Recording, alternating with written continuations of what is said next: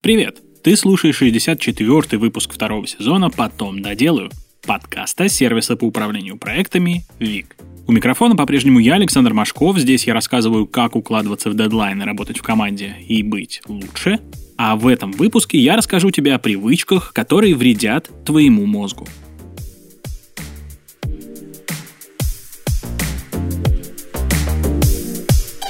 Когда я записывал подкаст о вредящих мозгу продуктах, понял, что опасность исходит не только от того, что мы едим, но и от того, что мы делаем. У нас есть множество повседневных привычек, которые буквально ухудшают работу мозга. От недосыпа до нелюдимости и привычки тупо листать ленту в соцсетях. Все это в той или иной степени провоцирует инсульт, болезни Альцгеймера, Паркинсона и еще много чего плохого. Итак, без лишних разглагольствований, вот какие привычки вредят твоему мозгу. Во-первых, поздний завтрак или и его отсутствие. Исследователи из Чикаго выяснили, что первопричиной возникновения проблем с работой мозга может стать поздний первый прием пищи. Исследование показало, что у тех, кто завтракал позже 8.30 утра, был более высокий уровень сахара в крови, чем у тех, кто всегда ел рано. Повышенный сахар – это причина развития диабета, а также преждевременного старения мозга. Чтобы завтракать пораньше и держать уровень сахара в норме, нужно рано вставать а значит и рано ложиться, иначе будешь страдать от недосыпа. Кстати, о недосыпе. Он, как и плохой сон, тоже негативно влияет на работу мозга. Снижается личная эффективность, появляется вялость, усталость. Но это еще не все. Сон меньше 7 часов действует на мозг, как переизбыток сахара в крови.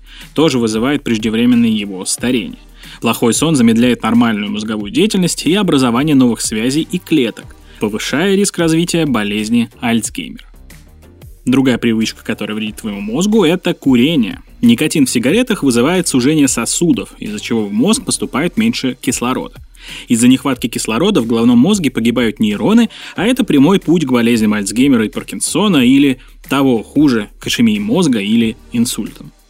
Еще ученые доказали, что неактивный образ жизни изменяет форму нейронов, что снижает когнитивные способности. Так как я каждый день работаю из дома и мне, в принципе, редко куда-то приходится выходить, такое развитие событий меня пугает. Поэтому я стараюсь хотя бы пару раз в день ходить в парк, а если заказываю что-то с интернет-магазина, выбираю пункт доставки подальше от дома, чтобы пройтись до него пешком. Также я стараюсь взять за привычку небольшие физические тренировки, но пока это не особо получается. Кстати, с головой окунаться в изматывающие тренировки в зале – это так себе затея. Надеюсь, ты это понимаешь. Чтобы мозг работал хорошо, достаточно 40-минутной прогулки на свежем воздухе. Вместо того, чтобы ехать на маршрутке или машине, лучше лишний раз пройдись пешком. Можешь еще попробовать там йогу, пилатес или какие-нибудь спортивные игры. Это не так выматывает, как силовые тренировки, и не так скучно, как час монотонного бега на дорожке. Также твоему мозгу вредит жизнь вблизи загрязненных районов. Да, это не вредная привычка, но это часть образа жизни, которая ухудшает работу мозга. Это доказали два ученых из Университета Южной Калифорнии. Оказалось, что загрязнение мозга провоцирует возникновение болезни Альцгеймера. Элементы PM2,5, выбрасываемые в воздух машинами и заводами, вызывают проблемы с памятью и когнитивными способностями. Что с этим делать? Во-первых, ежегодно проходи чекап организма. Если там что-то не так, ты быстро об этом узнаешь и сможешь принять меры. Во-вторых, проводи больше времени на природе. Прогулки обогащают организм кислородом и помогают укрепить здоровье. И в-третьих, занимайся спортом и правильно питайся. Физические тренировки и здоровая еда также помогают укрепить здоровье и, соответственно, сопротивляемость всей этой гадости, которой мы дышим. Дальше, черт бы ее побрал, многозадачность. Я уже рассказывал о том, как она вредна. Фишка в том, что мозг не способен работать одновременно над несколькими задачами. Это больше похоже на решение одной задачи за другой ради дозы дофамина.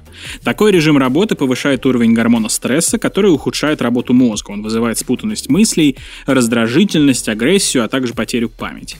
Выполняя задачи одну за другой, ты, конечно, получаешь заветный заряд дофамина, но и не замечаешь, как твой мозг впадает в зависимость. Вместо того, чтобы пытаться делать все сразу, лучше блокируй время на каждую задачу. Так ты не потеряешь концентрацию и уделишь внимание каждой задаче, не разрываясь на части. Тяжелый физический труд тоже вредит твоему мозгу. Я не говорю о тренировках с целью укрепить организм, а именно о выматывающей физической работе. Ученые из Копенгагенского университета выяснили, что тяжелый физический труд повышает риск развития деменции на целых 55% из-за негативного влияния на сердце и приток крови к мозгу. Если в твоей работе много неизбежных физических нагрузок, а сменить ее ты по каким-то причинам не можешь, не забывай о правильном питании и легких тренировках для укрепления организма. Еще твоему мозгу вредит привычка потреблять много информации. Благодаря нейрофизиологу Дэвиду Льюису появилось понятие синдрома информационной усталости. При избытке информации, которую мозг не успевает обрабатывать, наступает аналитический паралич. Мозг начинает тормозить, чтобы успеть все проанализировать, а это лишь снижает концентрацию и ухудшает память. Чтобы получать информацию дозированно и не засорять мозг всем подряд, иногда устраивает Digital Detox. Сначала ограничь гаджеты на 15 минут и постепенно увеличивай это время. И, наконец, бич пандемийного времени – дефицит живого общения. Нидерландские ученые опросили 2000 человек в возрасте от 60 лет, половина которых страдает от одиночества. Выяснилось, что у этих людей когнитивные способности ниже, чем у тех, кто ведет активную социальную жизнь. Ученые связывают это с возникающим чувством одиночества и последствием дефицита общения. Забавный факт из этого исследования. Ну, или не очень забавно, это, конечно, с какой стороны посмотреть. У тех, кто испытывает одиночество, чаще возникала деменция, а остальные же страдали от сердечно-сосудистых заболеваний. На этом, пожалуй, все. Конечно, это не все привычки, которые вредят твоему мозгу, но самые яркие и распространенные.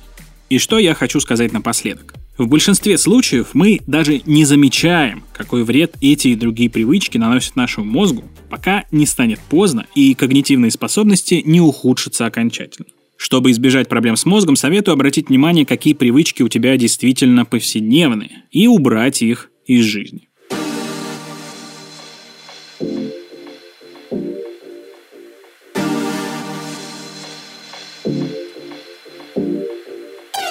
Спасибо, что дослушал выпуск до конца. Делись этим и другими выпусками со своими друзьями и коллегами.